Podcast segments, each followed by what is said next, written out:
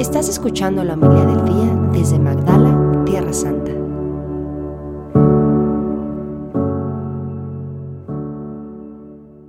Entrando María en la casa de Zacarías, saludó a Isabel. Aconteció que en cuanto Isabel oyó el saludo de María, saltó la criatura en su vientre. Se llenó Isabel de Espíritu Santo y levantando la voz exclamó, Bendita tú entre las mujeres y bendito el fruto de tu vientre. ¿Quién soy yo para que me visite la madre de mi Señor? Pues en cuanto tu saludo llegó a mis oídos, la criatura saltó de alegría en mi vientre. Bienaventurada la que ha creído, porque lo que le ha dicho el Señor se cumplirá. María dijo, Proclama mi alma la grandeza del Señor, se alegra mi espíritu en Dios mi Salvador, porque ha mirado la humildad de su esclava. Desde ahora me felicitarán todas las generaciones, porque el poderoso ha hecho obras grandes en mí, su nombre es santo, y su misericordia llega a sus fieles de generación en generación. Palabra del Señor. Gloria a ti, Señor.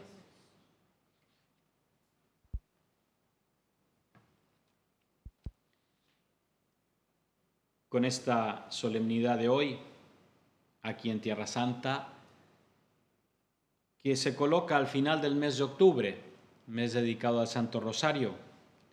Es triste ¿no? que este mes, que justo el inicio, la fiesta del Santísimo Rosario, haya estado manchada ¿no? de modo tan terrible con esta guerra, aquí en la Tierra Santa. Pero le pedimos a María que se haga presente. Y creo que eso nos, nos transmiten las lecturas. María presente en la primera comunidad cristiana, cuando reinaba así el miedo, cuando reinaba la incerteza. Ahí está María presente para dar fuerza, para acoger a sus apóstoles. María presente en la iglesia actual, ¿no? En la lectura del Apocalipsis, que sí, recuerdo mi hermana se casó el 14 de agosto entonces me pidió celebrarle la misa de la Asunción, era la víspera de la Asunción, y una de las lecturas era esta del Apocalipsis, ¿no?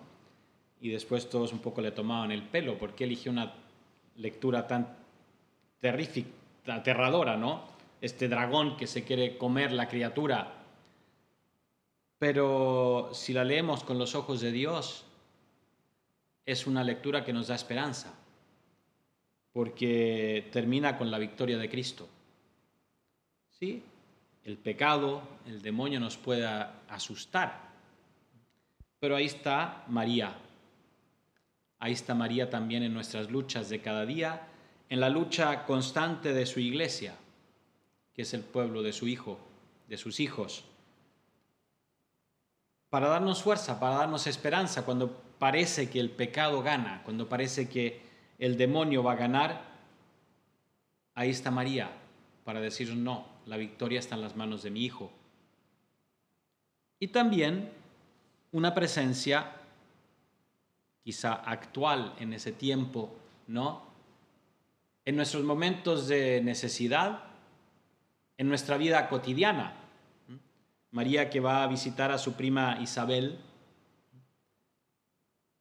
para ayudarla pero también para compartir.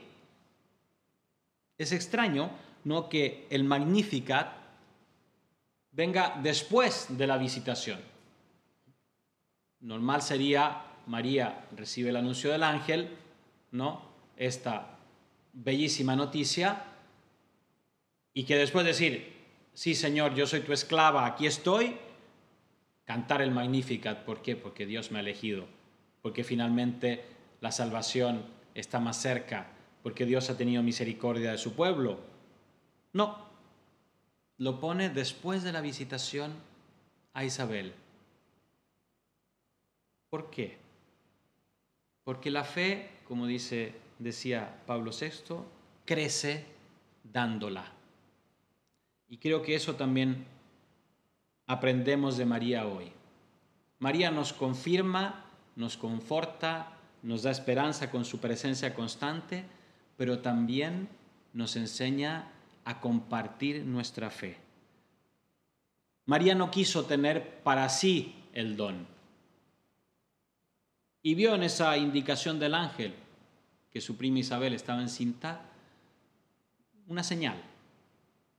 Algo me está queriendo decir. Y parte, ¿no?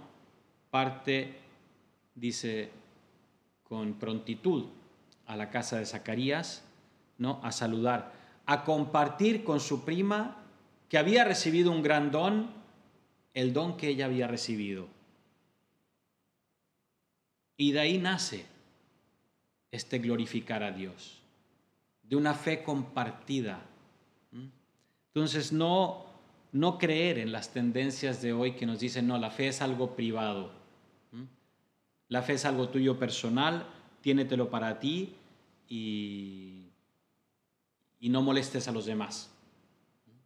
No, la fe es un don que Dios nos da para compartirlo.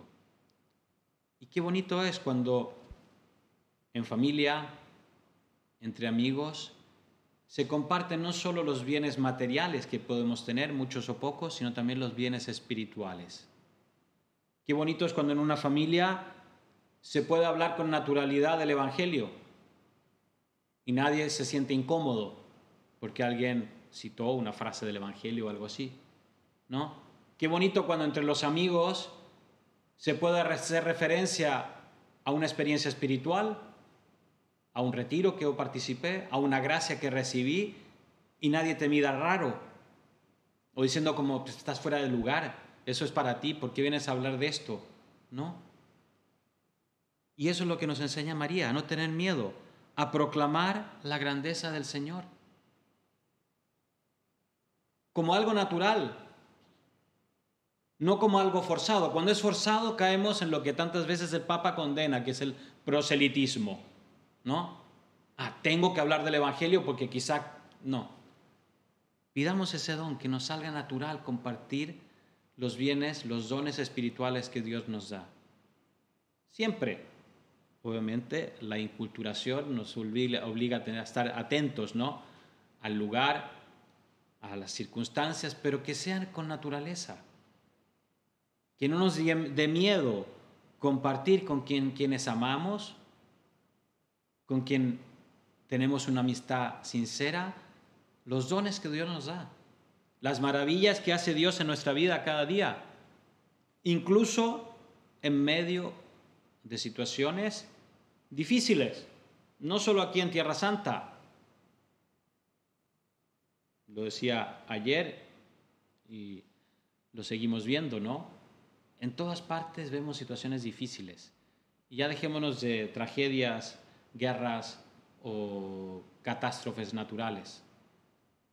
¿Qué familia no tiene cruces? ¿Qué sociedad no tiene dificultades? Y en medio de eso, que alguien compartir ¿no? el Evangelio, compartir la buena nueva de Dios, nos ayuda, nos fortalece a seguir adelante, a afrontar esas dificultades de cada día. Eso le pedimos a María aquí en Tierra Santa que sea faro de luz, de esperanza y que nos enseñe a cada uno de nosotros a compartir los dones que Dios nos ha dado. Así sea.